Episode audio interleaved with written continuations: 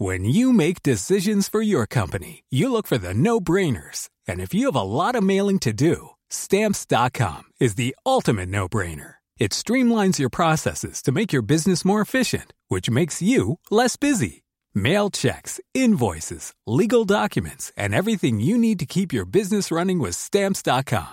Seamlessly connect with every major marketplace and shopping cart. Schedule package pickups and see your cheapest and fastest shipping options from different carriers. With rates up to 89% off USPS and UPS rates. And with the Stamps.com mobile app, you can take care of mailing and shipping wherever you are. Make the same no-brainer decision as over 1 million other businesses with Stamps.com. Sign up with Code PROGRAM for a four-week trial, plus free postage and a free digital scale. No long-term commitments or contracts. That's Stamps.com.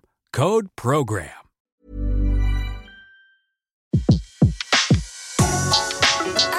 Le meilleur de séances radio est maintenant sur We Love Cinéma. Aujourd'hui, le filmographe est consacré à la carrière de Jennifer Jones. Sur Séance Radio par BNP Paribas. Bonjour à tous, bonjour Antoine Cyr. Bonjour. C'est à nouveau une comédienne américaine qui est à l'affiche de votre filmographe aujourd'hui. Et oui, je, voudrais vous parler aujourd'hui d'une actrice euh, au destin euh, vraiment original, euh, Jennifer Jones. Il y a plusieurs films très importants qui ont été véritablement créés pour lui servir d'écrin, comme par exemple Duel au soleil. Alors Duel au soleil, il est révéré aujourd'hui comme un des, plus grands films de l'histoire du cinéma, mais il y a aussi des, chefs-d'œuvre très estimés des cinéphiles, comme un, film que j'adore absolument, qui est le, le portrait de, de Jenny, ou encore euh, des films qui furent euh, en leur temps des succès considérables, comme Le chant de Bernadette. Alors le succès de Jennifer Jones fut le fruit d'une alchimie à laquelle son talent n'était pas étranger, mais qui reposait aussi sur la passion qu'éprouvait pour elle un immense producteur, David Oselznick. Hein, David Oselznick, c'est celui à qui on doit rien moins que Autant on emporte le vent, Rebecca, sans parler de son influence un peu plus discrète sur d'autres chefs-d'œuvre comme Le Troisième Homme. Alors si de nombreux producteurs de cinéma se sont entichés de vedettes et ont essayé de les imposer au générique de leurs films, rares sont ceux qui, autant que Selznick, ont choisi des sujets destinés à mettre en valeur le tempérament particulier de l'actrice dont ils étaient épris. Ils ont même, enfin dans le cas de Selznick, on peut dire qu'il a même remué ciel et terre pour que les films créés par amour pour cette femme euh, voient le, le jour. En 1950, Michael Powell, le grand réalisateur anglais, a tourné La Renarde avec Jennifer Jones, c'était donc un film produit par Selznick, et Powell a écrit dans ses mémoires peu d'hommes de son envergure et avec sa puissance sont capables d'une passion tragique comme celle de David pour Jennifer. C'est quand même quelque chose. C'est beau. C'est beau. Voilà. Et la manière dont Selznick évoque Jennifer Jones dans les célèbres mémos qu'il adressait à son entourage laisse d'ailleurs peu de doute quant à l'intransigeance de sa passion et à l'immensité de sa sollicitude pour la belle Jennifer Jones. Voici par exemple ce qu'il écrivait à Charles Glett et Argyle Nelson, ses directeurs de production, le 29 octobre 1945 pendant le tournage de Duel au Soleil. Je n'ai jamais vu Miss Jones aussi épuisée qu'aujourd'hui, après avoir dansé pendant 5 heures, pas même après la terrible raclée qu'elle a prise dans l'Arizona. Elle a tourné ce film pendant près d'un an, à intervalles réguliers, film dans lequel elle a joué dans toutes les scènes, où en raison du sujet, elle a pris la plus formidable raclée jamais administrée à une actrice, elle a dû escalader des montagnes, etc. Elle devait se lever à 6 heures du matin pour se maquiller en indienne et passer 2 heures le soir à enlever ce maquillage, si bien qu'elle a effectivement travaillé 15 heures par jour pendant la plupart de cette année. Jennifer Jones avait un physique très particulier, c'était une brune aux pommettes saillantes et à la féminité à la fois sauvage et juvénile, ce qui lui permettait de jouer souvent des femmes plus jeunes que son âge, des beautés exotiques et instinctives dont la sensualité entrait en résonance avec les éléments, avec la nature.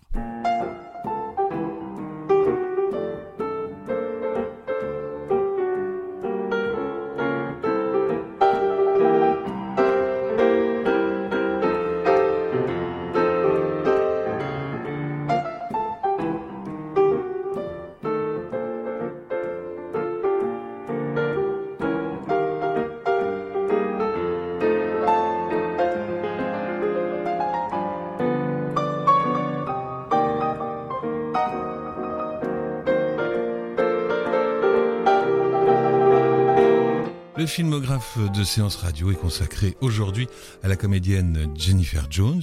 Tout commence à la toute fin des années 10 dans le centre des États-Unis. Elle était née Phyllis Isley le 2 mars 1919 à Tulsa une ville de l'Oklahoma célèbre pour ses gisements pétroliers. Il y a d'ailleurs euh, un, film qui en parle. Ses, parents dirigeaient une troupe de, théâtre, puis se reconvertirent dans le cinéma. Et là, en fait, son père a, bâti une petite fortune au début des, des années 30 en rachetant des salles de l'Oklahoma et du Texas que leurs propriétaires n'avaient pas les moyens d'équiper pour le cinéma parlant. Euh, la future Jennifer était montée sur les planches quand elle était enfant, dans les pièces montées par ses parents, et, donc la passion pour la comédie grandissant, elle décida d'étudier le théâtre, d'abord à la Northwestern University, puis ensuite à l'Académie, à l'American Academy of Dramatic Arts de New York en 1936. Là, elle rencontre un, autre étudiant de l'académie dont elle tombe amoureuse, Robert Walker, qui deviendra son mari en 1939. Les deux tourtereaux décident de quitter l'académie et de tenter leur chance dans de petits théâtres de Greenwich Village, avant que le père de la future Jennifer, qui, surveillait ça d'assez près quand même, la future Jennifer, qui d'ailleurs à l'époque s'appelle encore Phyllis, n'use de ses relations pour leur obtenir une émission sur mesure à la radio de Tulsa. En 1939, les deux jeunes mariés décident de tenter l'aventure d'Hollywood, où Phyllis réussit à se faire engager par un studio connu pour ses westerns de série B, Republic Pictures. Elle y joue euh, aux côtés de John Wayne dans Nouvelle Frontière, une sorte de transposition des Trois Mousquetaires au lendemain de la guerre de sécession. Elle a tout juste 20 ans, John Wayne 32, et déjà 80 films à son actif. Hein, et John Wayne. Et il avait débuté au temps du muet. Absolument. Elle euh, apparaît euh, également dans 13 épisodes de la série euh, Dick Tracy, où elle va jouer un modeste rôle de secrétaire et ne prononce au total que 204 mots. Après ses débuts en, demi-teinte, le couple retourne à, New York où Robert travaille à la radio, tandis que Phyllis va donner naissance à Robert Jr. en 1940, puis à Michael en 1941. Et les deux deviendront comédiens, d'ailleurs leurs deux enfants deviendront comédiens, et vous avez notamment pu voir euh, Robert Walker Jr. dans Easy Rider de Denis Hopper, dans La route de Salinas de Georges Lautner, et même dans Donjon 73 de Roger Vadim. Excellent. À la, route de Salinas de Lautner, c'est un film plein de trésors cachés. Hein. Absolument. Voilà. En 41, Jennifer Jones participe à un casting pour Claudia, un projet de film qui est tiré d'une pièce de théâtre à succès. Le film devait être à l'origine produit par David Oselznick, mais ce ne sera pas le cas suite à la liquidation de sa société de l'époque en 1942. Mais là, Selznick a eu quand même euh, le coup de foudre. Il a été impressionné par celle qui, sur sa recommandation, s'appelle désormais Jennifer, et il lui fait signer un contrat de 7 ans. Selznick va bientôt prêter sa découverte aux plus grandes compagnies, mais ne voulant pas la lancer trop tôt au cinéma, il attend deux ans avant de trouver un rôle à sa mesure. Et ce rôle à sa mesure, ce sera celui de Bernadette Soubirou dans Le chant de Bernadette de Henry King en 1943.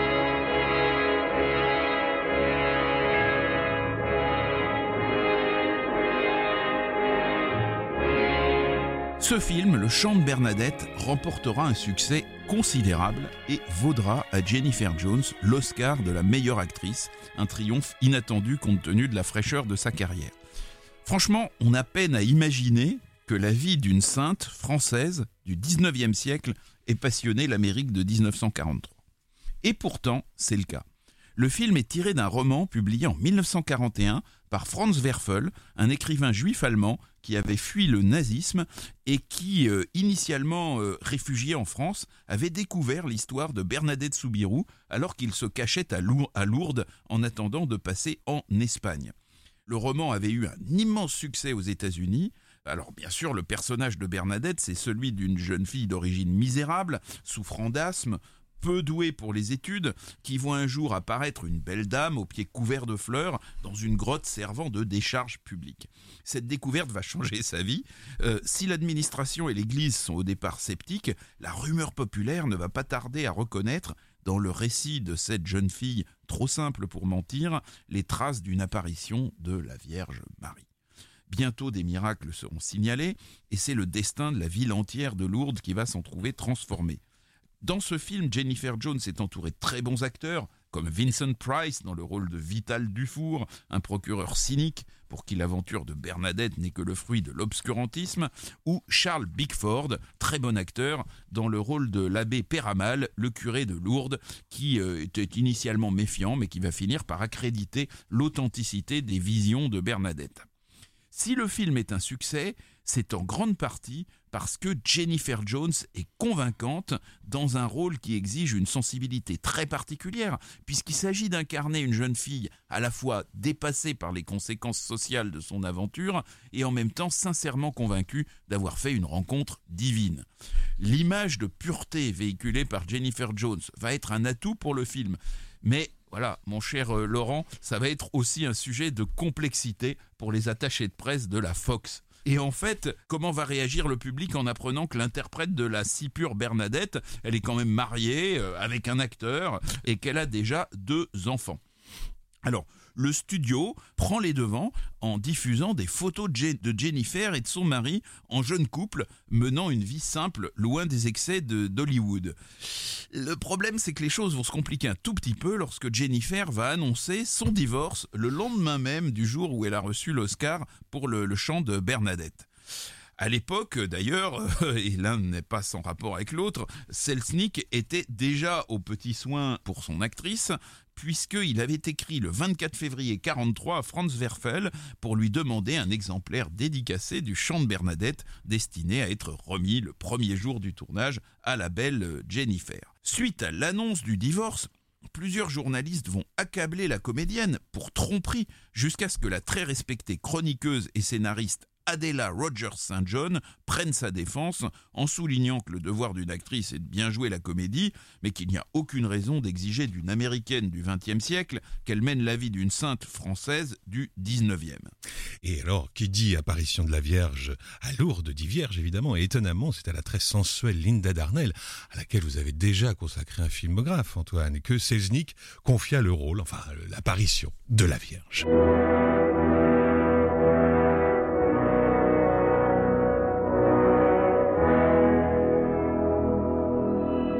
La musique, euh, le générique du chant de Bernadette signé Alfred Newman. Aujourd'hui, sur Séance Radio, Antoine Cyr raconte Jennifer Jones. Entre la fin du tournage du chant de Bernadette et la remise de l'Oscar, Jennifer Jones avait tourné Depuis ton départ en 1944 de John Cromwell avec son mari Robert Welker dans le rôle d'un fiancé qui ne reviendra pas de la guerre. Ce film vaudra à Jennifer Jones une nouvelle nomination aux Oscars. Au générique, on trouve Joseph Cotten, qui va devenir l'un des partenaires les plus réguliers de Jennifer Jones. On les retrouve d'ailleurs tous les deux dans Le poids d'un mensonge en 45 de William Dieterle, un réalisateur qui va jouer un rôle clé dans leur carrière à tous les deux. Joseph Cotten joue Alan, qui écrit des lettres d'amour envoyées par Roger à sa fiancée Victoria, qui est interprétée par Jennifer Jones. Une fois mariée, la jeune femme est déçue par Roger, qui n'est donc pas l'auteur des lettres, hein, et le couple se désagrège. Roger meurt lors d'une dispute, et là, Victoria devient amnésique. La jeune femme se croit meurtrière, mais elle va retrouver peu à peu la mémoire et le bonheur auprès d'Alan, euh, Joseph Cotten donc, qui avouera être l'auteur des lettres.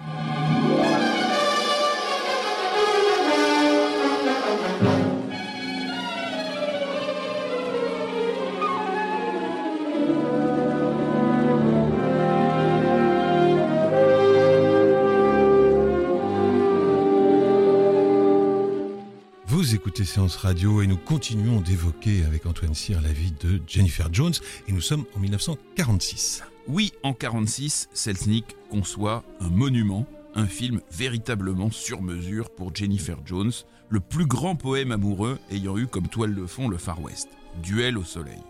Dont vous entendez actuellement évidemment la musique composée par Dimitri Tiomkin. Selznick pense disposer avec le roman de Niven Bush, dont il a acquis les droits, d'un sujet euh, digne d'égaler sa production la plus célèbre, Autant en emporte le vent. Duel au soleil, c'est la passion torride et mortelle entre Lute, interprété par Gregory Peck, et Pearl Chavez, une somptueuse et indomptable métisse indienne que joue Jennifer Jones. Deux autres hommes éprouvent un sentiment pour Pearl. L'un est le frère de Lute que joue Joseph Cotten, et l'autre est le vieux Sam qui deviendra son mari avant de se faire oxyre et qui est interprété par Charles Bickford, le curé du chant de Bernadette.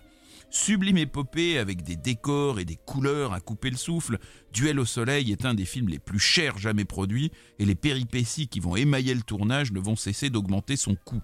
Le réalisateur King Vidor rend son tablier. Il est exaspéré par les interventions euh, de Selznick, le producteur, qui est omniprésent sur le plateau, pendant les scènes d'amour, qui essaye de s'immiscer jusque dans les techniques de déplacement euh, de la caméra, et qui se fait même conseiller par un autre grand réalisateur, d'ailleurs spécialiste du noir et blanc, Joseph von Sternberg, pour les couleurs. Euh, alors, outré euh, par le départ de Vidor, Selznick le remplace par euh, William Dieterle. Et on peut dire quand même qu'il est, exceptionnel qu'un film réalisé à autant de mains soit un chef-d'œuvre. Si Duel au soleil déroge à cette règle, c'est parce qu'il est malgré tout l'œuvre d'un concepteur principal qui en a assuré la force et la cohérence. Et c'est bien Selznick. Le budget du tournage de 6 millions de dollars est augmenté de 2 millions rien que pour le lancement du film la sensualité brûlante de ce western exceptionnel à tout point de vue va déchaîner la censure. Duel au soleil sera condamné pour immoralité par l'Église et les ligues de vertu et malgré ça, il va quand même rapporter 17 millions de dollars à son producteur. Peut-être grâce à ça. Peut-être grâce à ça, en effet. Comme chaque année depuis le chant de Bernadette, Jennifer Jones obtient une nouvelle nomination aux Oscars. Et l'Académie des Oscars a également nominé la charmante Liliane Guiche qui joue dans De l'eau soleil la femme qui va s'occuper euh, de la jeune héroïne après la mort de son père.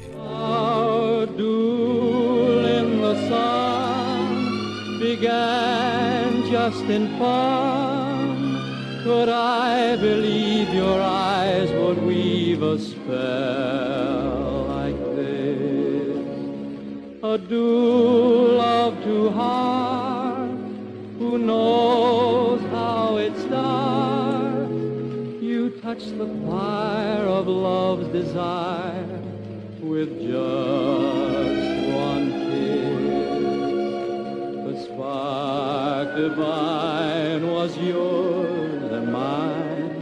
the sun beguiled looked down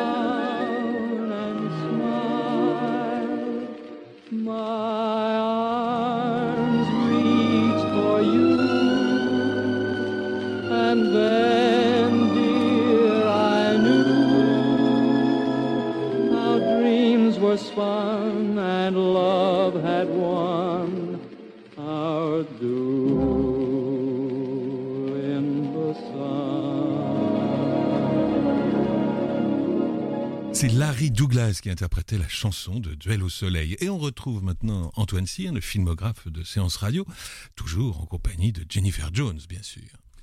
Aussitôt après avoir tourné Duel au Soleil, Jennifer Jones s'est prêtée à la Fox pour une incursion très réussie dans la comédie avec La folle ingénue. Elle joue le rôle titre du film euh, euh, le rôle titre en anglais, euh, celui de, Clooney Brown, une jeune fille malicieuse dont les talents pour la plomberie engendrent des situations désopilantes dans la bonne société. Franchement, si vous n'avez jamais vu Jennifer Jones en, plombière, c'est absolument euh, désopilant. C'est un des meilleurs films de, de, Lou Beach. C'est une satire de la mentalité anglaise et c'est le dernier film entièrement réalisé par Lou Beach qui mourra au début du tournage de La Dame au manteau d'Hermine.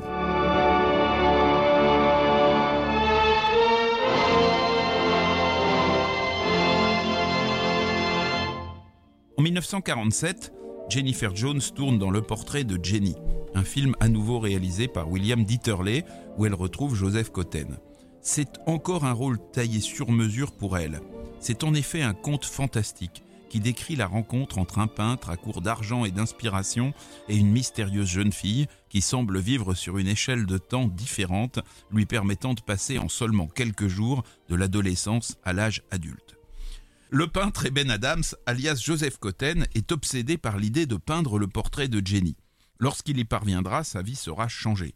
La capacité de Jennifer Jones à paraître plus jeune que son âge et à jouer autant sur le registre de la séduction que sur celui de la naïveté lui permettent d'offrir une composition particulièrement réussie dans le rôle de cette étrange Jenny qui ne cesse d'apparaître et de disparaître à des âges différents dans la vie d'Eben Adams. Alors c'est peut-être un film trop surréaliste pour plaire au public. Selznick doit le sentir, puisqu'il attendra plus d'un an avant de programmer sa sortie, et qu'il va euh, l'affubler d'un prologue un peu étrange, à prétention un peu philosophique, dont il a passé commande à Ben Hecht, le célèbre scénariste, via l'un de ses fameux euh, mémos. Mais tout de même, Portrait de Jenny, moi c'est un film que j'aime énormément, ça reste un chef-d'œuvre à redécouvrir absolument, un film à l'ambiance envoûtante, notamment la première partie qui se déroule dans un Manhattan enneigé. Et puis il y a aussi Ethel Barrymore et Liliane Guiche dans d'excellents euh, seconds rôles Et puis- qui et puis- sont formidables. Oui, ça c'est vrai. Une dernière bobine qui est en couleur, en tout cas teintée euh, de, de vert, de sépia, avant de découvrir enfin le portrait en couleur. C'est- On voit à la fin le portrait en couleur. Absolument. Selznick a mis sa fortune en jeu euh, sur ce film, et donc comme il marche pas, bah, il va être obligé de vendre son studio de production suite à cet échec commercial, mais il n'aura pas tout perdu, parce que le portrait de Jenny, celui peint par euh, Joseph Cotten alias Eben Adams euh, dans le film, et qui est donc un portrait qui représente euh, Jennifer Jones, est en fait une œuvre d'un peintre réputé à qui on a commandé cette œuvre, Robert Brackman, et ce tableau va devenir le tableau de la collection personnelle de Selznick qu'il chérissait entre tous. Et puis alors une petite, euh, pour l'anecdote comme ça, le portrait de Jenny, c'est aussi les débuts au cinéma euh, d'une certaine Nancy Davis euh, qui a 27 ans et qui cinq ans plus tard deviendra Nancy Reagan et par conséquent 34 ans plus tard the First Lady of America. Malgré les difficultés de Selznick, la carrière de Jennifer Jones se poursuit. En 49, elle réalise une prestation jugée plutôt peu convaincante dans We Were Strangers, un film de John Huston qui se déroule dans le Cuba de 1933, mais elle va obtenir un vrai succès critique pour son rôle dans Madame Bovary de Vicente Minelli. C'est un film qui aura une carrière par contre commerciale en demi-teinte. Cette euh, Madame Bovary vue par euh, Jennifer Jones est en tout cas relativement fidèle au tempérament cyclotimique et au romantisme hyperbolique du personnage créé par Flaubert. Flaubert d'ailleurs qui apparaît dans le film curieusement sous les traits de James Mason puisque Minelli euh, choisit de faire raconter l'histoire d'Emma euh, par son auteur qui est traîné devant la justice pour euh, immoralité euh, pour son roman. Ouais, donc il c'était- est obligé de se défendre et donc il raconte l'histoire d'Emma. C'était peut-être pour éviter d'avoir lui-même un nouveau procès avec des ça. gens qui n'avaient pas lu Flaubert. finement raisonné. Selznick aime passionnément Jennifer, mais Jennifer aime-t-elle autant Selznick Elle avait certainement une grande fascination pour cet homme prodigieusement énergique et créatif, mais moins séduisant que l'était Robert Walker, son premier mari. Elle donc elle va quand même hésiter quelques temps avant d'épouser euh, Selznick, et après euh, quelques, quelques temps donc, elle va, le, elle va se marier avec lui le 13 juillet 1949 à 8h30, heure euh, tout de même euh, inusitée, à bord d'un yacht nommé Manona qui croise au large de l'Italie. Elle va perdre un bébé en 1951, mais donnera naissance à une fille le 12 août 1954. Quant à Robert Walker, son premier mari, il est mort en 1951, vraisemblablement d'un abus d'alcool et d'antidépresseurs. Si le nom de Robert Walker ne vous dit pas grand-chose, souvenez-vous de son dernier grand rôle, l'un des grands méchants d'Hitchcock, dans L'inconnu du Nord Express. C'est lui qui proposait à Fairley Granger l'échange de leurs crimes pour brouiller les pistes. Et il est mort pendant le tournage de My Son John, de Léo McCarey, qui, pour achever son film, sera obligé de remanier le scénario, d'engager une doublure et d'emprunter plusieurs plans au film d'Hitchcock pour euh, pouvoir achever le sien. Incroyable.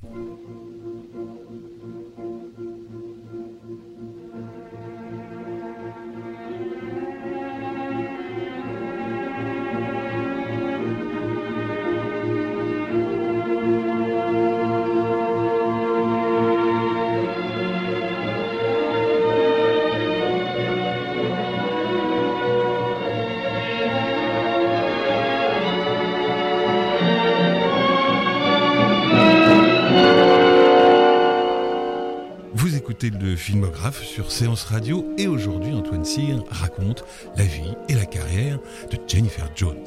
Pendant leur voyage de noces, les Selznick sont passés par Londres. Et là, leur attention a été attirée sur un roman datant de 1917 de Mary Webb, La Renarde, en anglais Gone to Earth. Et c'est la musique de la renarde que vous entendez actuellement. Selznick va coproduire une version cinématographique de ce roman qui sera réalisée par Michael Powell et Emmerich Pressburger, deux génies du cinéma britannique alors au sommet de leur gloire.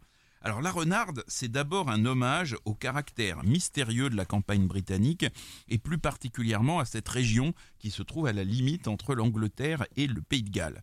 C'est l'histoire de Hazel, une sorte de, bohémienne qui est convoitée par le seigneur des environs et qui va épouser le pasteur du village, mais dont en fait la seule passion est Foxy, un magnifique et, et émouvant renard qu'elle a aidé à échapper au piège tendu par euh, les chasseurs. Même en Angleterre, la dimension onirique de ce film va dérouter les spectateurs qui ne connaîtra pas le même succès que les précédentes œuvres de Powell et Pressburger. Ça va être un peu le, début du déclin pour eux.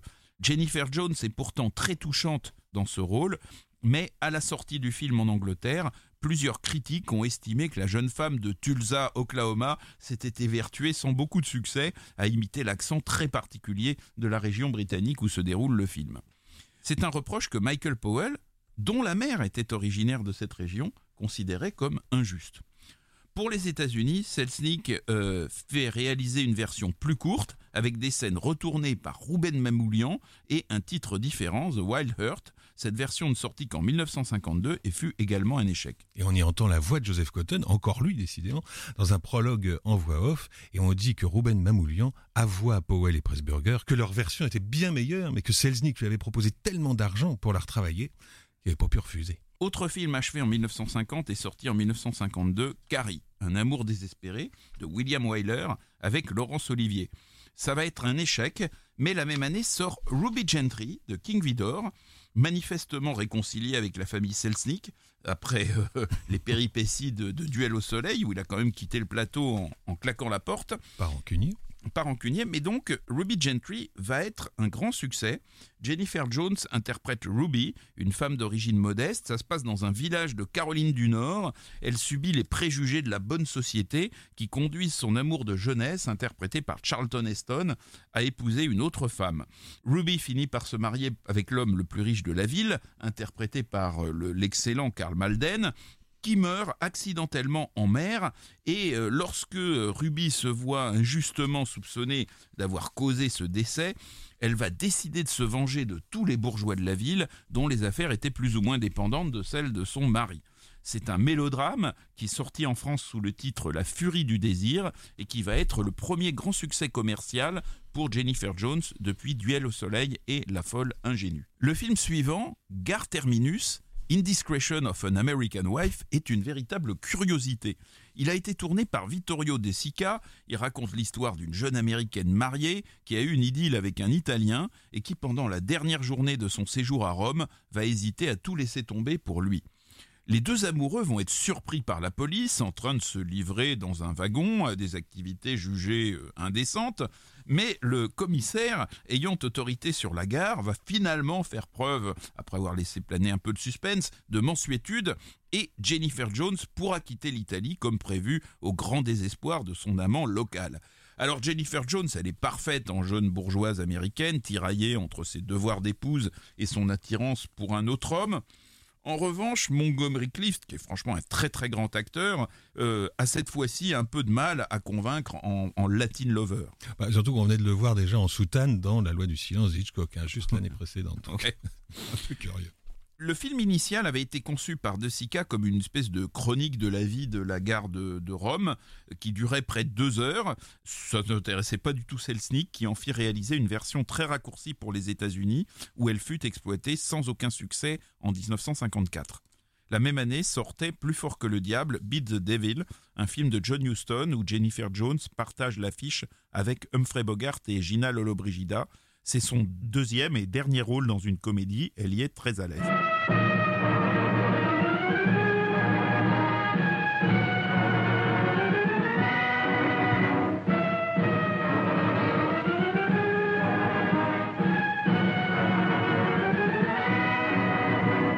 Un extrait de la musique de Plus fort que le diable, comédie coécrite par John Huston et Truman Capote, dans laquelle on retrouvait aussi Peter Lorre. Nous, on retrouve Antoine Cyr sur Séance Radio qui raconte aujourd'hui Jennifer Jones.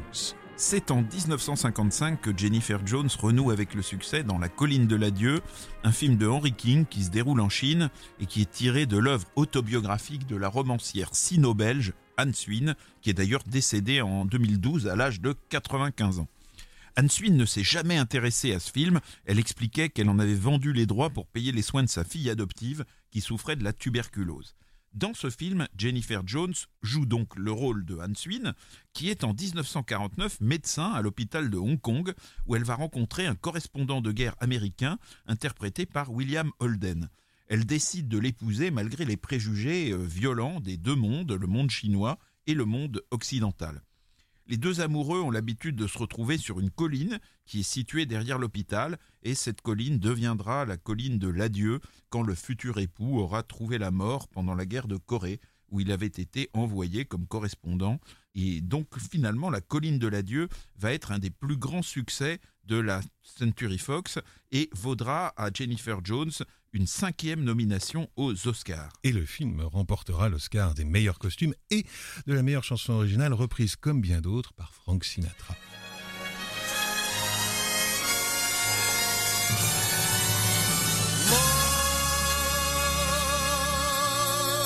Is a many splendid thing.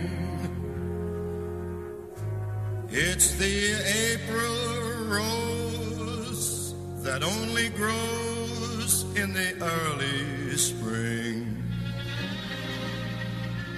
Love is nature's way of giving a reason to be living.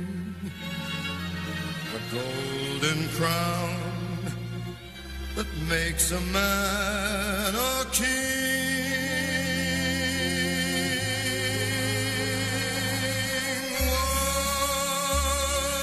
Once on a high and windy hill, in the morning mist, kissed and the world stood still. Then your fingers touched my silent heart and taught it how to sing. Yes, true love's a many splendor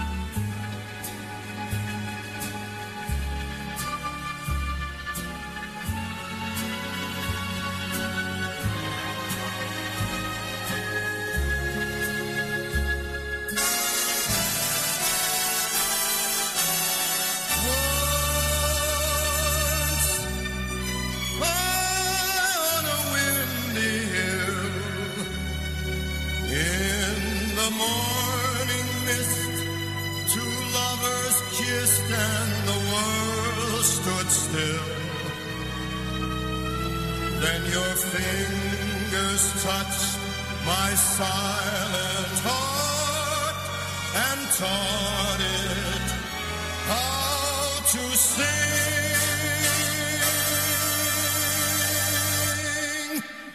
Yes,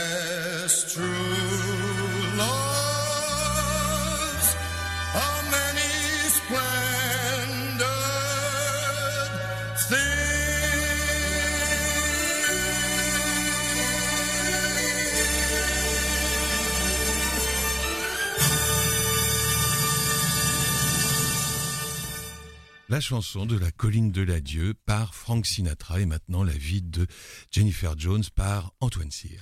Après ce succès, elle tourne encore deux films à la Fox, Bonjour Miss Dove de Henry Coster avec Robert Stack et L'homme au complet gris de Nunali Johnson avec Gregory Peck. Puis son mari va mettre à nouveau des moyens considérables pour ce qui sera sa dernière production, L'adieu aux armes de 1957, un remake scénarisé par Ben Hecht du grand succès tourné en 1934 par, par Frank Borzage avec euh, Gary Cooper et Helen Hayes d'après un roman d'Hemingway. Le remake, lui, sera réalisé par Charles Vidor, le metteur en scène de Gilda, Jouant à 39 ans une femme qui est censée en avoir 24, Jennifer Jones est moins crédible qu'à l'accoutumée. Quant à Rock Hudson, bel acteur, c'est quand même pas Gary Cooper.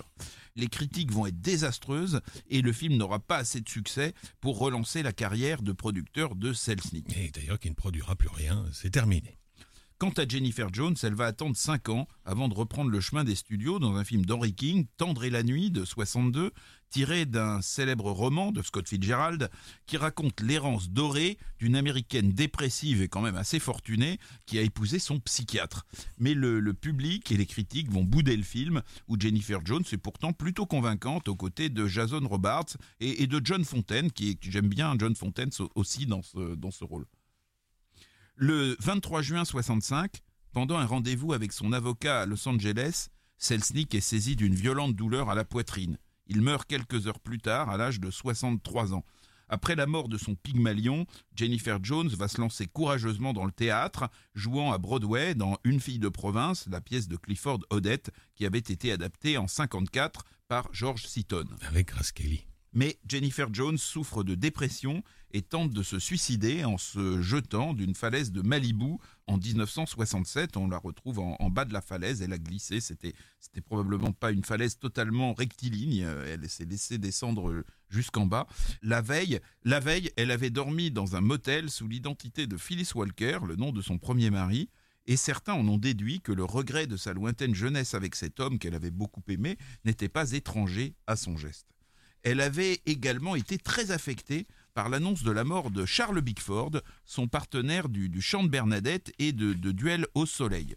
Finalement, elle va reprendre le dessus, retrouver goût à la vie et épouser en 1971 Norton Simon, un industriel et collectionneur d'art qui, quelques années plus tôt, avait essayé en vain de convaincre David Oselznick de lui vendre le portrait de Jenny utilisé dans le film.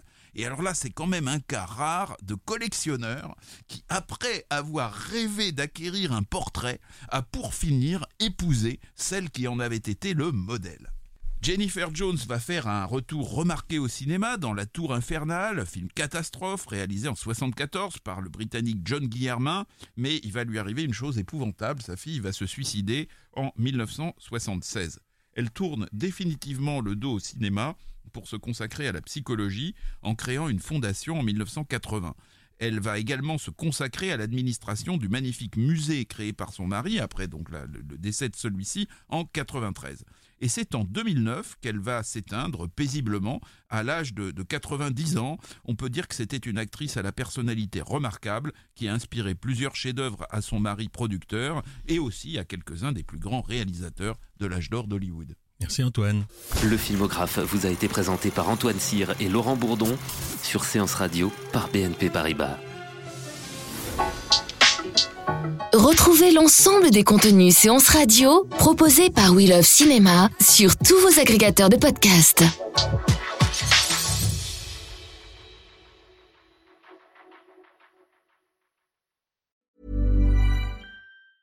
Hey, it's Danny Pellegrino from Everything Iconic. Ready to upgrade your style game without blowing your budget? Check out Quince. They've got all the good stuff shirts and polos, activewear, and fine leather goods, all at 50 to 80% less than other high end brands. And the best part? They're all about safe, ethical, and responsible manufacturing. Get that luxury vibe without the luxury price tag.